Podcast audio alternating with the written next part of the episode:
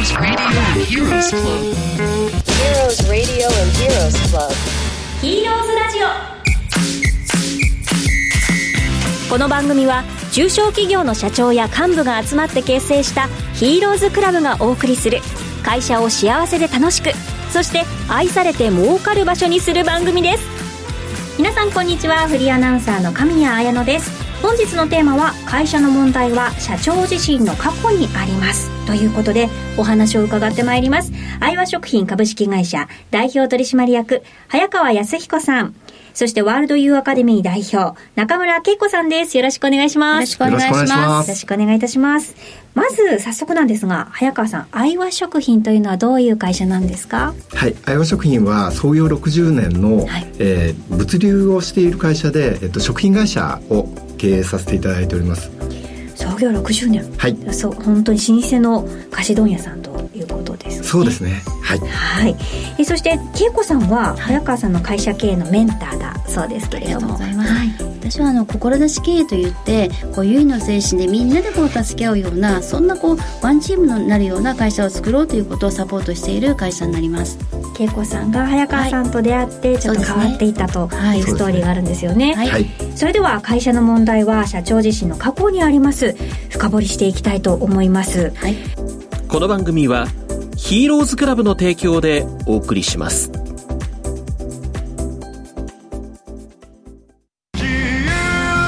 ここでヒーローズクラブからのお知らせ。素晴らしい日本の農業文化を守りたい。ヒーローズクラブは会社経営と同時に志高い農家さんと共に農業もやっています。今年も愛情をかけた自然栽培カムタカラ米の新米が取れました。大地と太陽と大和のパワー。美味しい新米をぜひ召し上がってください。値段はちょっとお高いです。カムタカラ米玄米 3kg 税込6480円。白米は 3kg 税込7370円です。有機ジャス法に基づいて農薬を一切使用しないで育てました。美味しさにきっとびっくりしますよ。お買い求めは「カムタカラ米」で検索。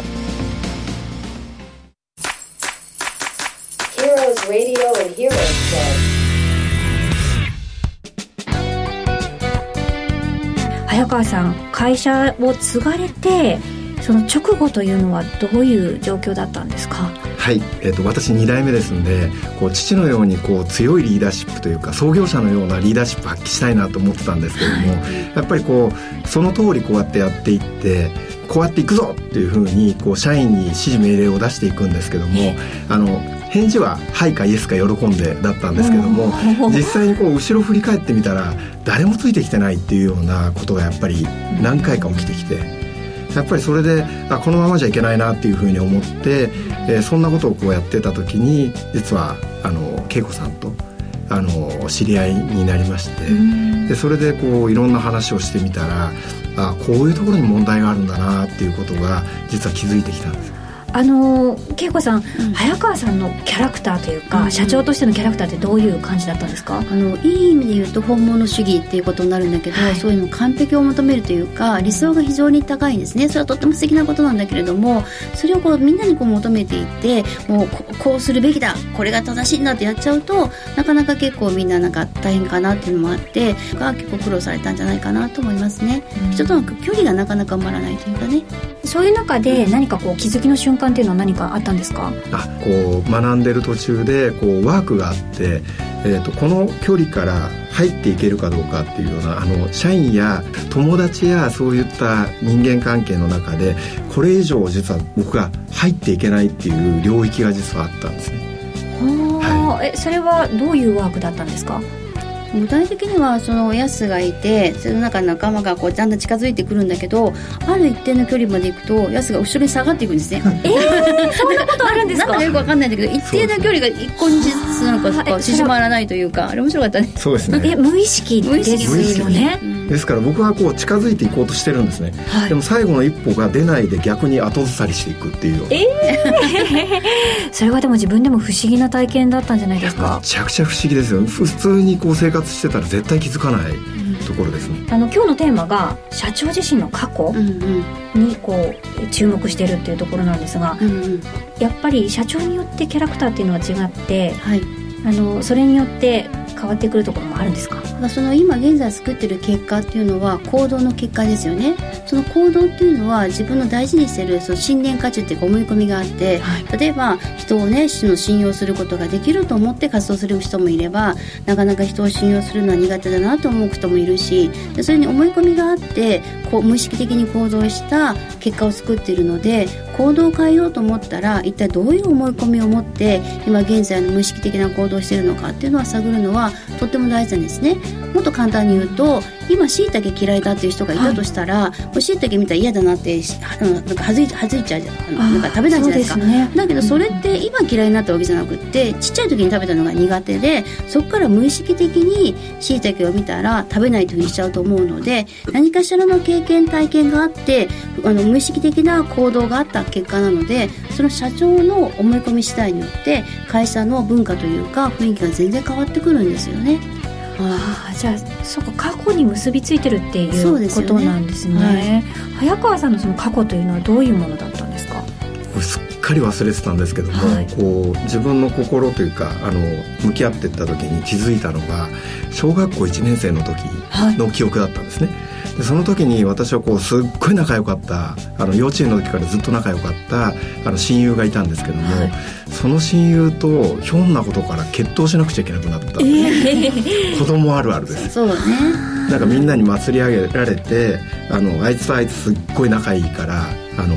喧嘩するように仕向けようみたいな感じででそれにまんまと巻き込まれて実は僕はもう親友とそこで大喧嘩になってでみんなの前で戦うことになった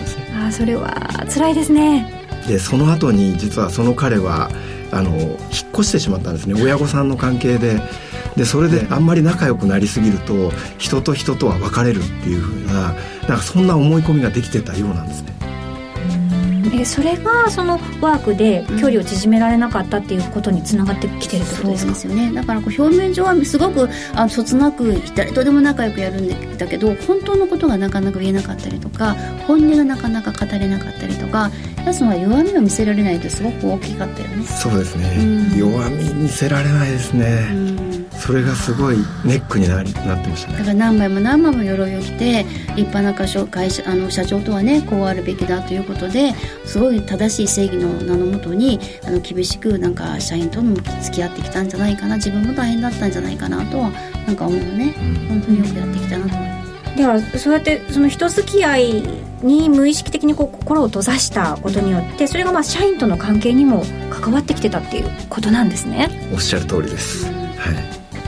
それに気づくことができたということそうですすよね。でそれでこのやつがあの気づくことによって気づくっていうところからしか始まらないから、うん。だからじゃあどうやって人を信用していけばいけばいいのかということでいろんな経験体験を仲間と一緒に積んでいくんですよね、本当にこう一緒に登山したりもそうなんだけど、うん。登山。はい、登山研修なんかもそうだけどこの社長っていうなんか鎧を脱いで社員ともなんか仲間の社長さんたちとも本当に一緒に山を登ったりとか、一緒に歩いたりしながらなんかあ仲間絆とかそういうことを学んでいくっていうことが大きかったですよね。そうですね。はい。早川さん自分のこう内側と向き合うっていうことで何かこう変わったなって実感されましたか？最初は分からなかったです正直言って。でもあの向き合って本当にいろんなアドバイスをもらって体験をしていって新たな体験が必要なんですね。ですからなんで山登るのとかってよく言われてたんですけどもあのスーツを着て鎧をずっとこうあの背負ってきてますんでそれを一枚一枚脱いで本当にこうあの人としてこう山に一緒に登っていくとその中で辛いこともあったりここでもう限界だなっていうふうに思うこともあったんだけどもあ隣見たら仲間も辛そうだしでここであじゃあみんなで一緒に頑張っていこう何かを乗り越えていこう。なんかもしもそれができたとしたら他のことでも会社のチームとしてもそれができるんじゃないかっていうような希望を持ってなんかそこに挑んでったんです。よ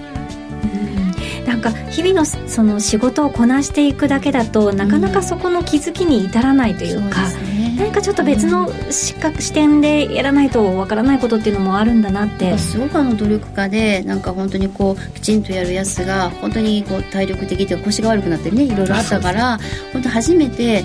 助けてって仲間に助けてっていうことが言えた時にあ自分が全部頑張らなきゃいけないんじゃなくって弱音を吐く自分も仲間だと思って「任しとけ」って言って俺たちが応援するよっていうようなそういう経験体験があってなんかこう社長とみんなから仲間になれた瞬間が経験できたんじゃないかなと思いますね。あのぎっくり腰そうそうそうそうぎっくり腰だってね。山登る3日前にぎっくり腰になってもう飛行機屋久島の飛行機も僕は立っていったぐらいなんですよ、うん。えー、大変ですね。でもそれでもこう人にこう自分の荷物人の荷物は持とうと思ってたけども自分の荷物を持ってほしいっていうお願いができなくて。なんか自分にとって弱みだったんですよね。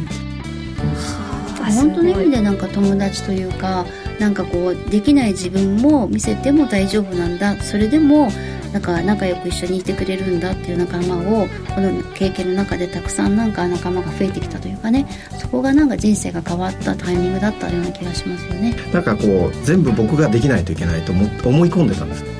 でもなんか弱みを出した時に初めてこうみんながなんか近づいてきてくれたっていうか心がなんか寄ってきたような体験があってで初めてなんか人と人との付き合いができたなと思いましたうん、それ大きかったね。早川さんのように、うん。その過去が、うん。その自分の性格を作っているっていううん。パターンはよくあるんですか、えっとね、いろんな人と話をしていく中で面白い社長さんがいらっしゃってなんか優秀な幹部は裏切ると思っていてで私聞いたんですよ「ねえねえってあなたね」って。優秀な幹部に騙された経験一回でもあるんですかって言ったら実はないって言うんですよ。え。で面白いことにそのその彼のお父様が銀行の方でそれで食卓の中でねご飯食べながら「いや優秀な人はね気をつけないといけないよ」ってお金ごまかしたりねひどい目にあったりするよいやこういうことがあったんだよ。ちっちゃい時ずっとそれ聞かされててで自分の中で経験したこともそうだしそれが言語によってもそうなんだけど思い込んでしまって気が付いたら無意識的に「いや本当にね優秀な人は気をつけないといけないよ」って言って育ってきたらなんとなく代謝を繰り返してしまうというかそういうことをする人もいたんですよね。はい。無意識のレベルから変えていくっていうねね。ことが大事なんですかね、どうでしょうあのお聞きになってる方に何かこうメッセージなどあればもしもこう今人生人生というか会社経営をしていて話せる仲間ができることによって乗り越えられないことなんて一つもないっていうことを今私は体験をさせていただきました。ですからこうあの今今悩んでることをそのまんまにしておくんじゃなくてそこに真剣に向き合ってで解決をしていくっていう方法があるんでぜひあの希望を持ってこれからも人生を楽しんでもらいたいなっていうふうに思います。ありがとうございました。実りあるお話をありがとうございました。日本の中小企業700社が協力して全国で14公演を行った大和プロジェクト。その集大成東京公演が開催。テーマは日本の未来を担う子どもたちの教育。なんだか最近元気のない子どもたちがちょっと増えていませんか？子どもたちの笑い声が響く日本にしよう。12月12日東京文京シビックホール。指定席1万1000円自由席8800円。企画運営ヒーローズクラブワールドユーアカデミー。日本を元気にする講演会にお越しください。チケット購入お問い合わせは大和プロジェクト東京公演で検索。日本の中小企業頑張ろう。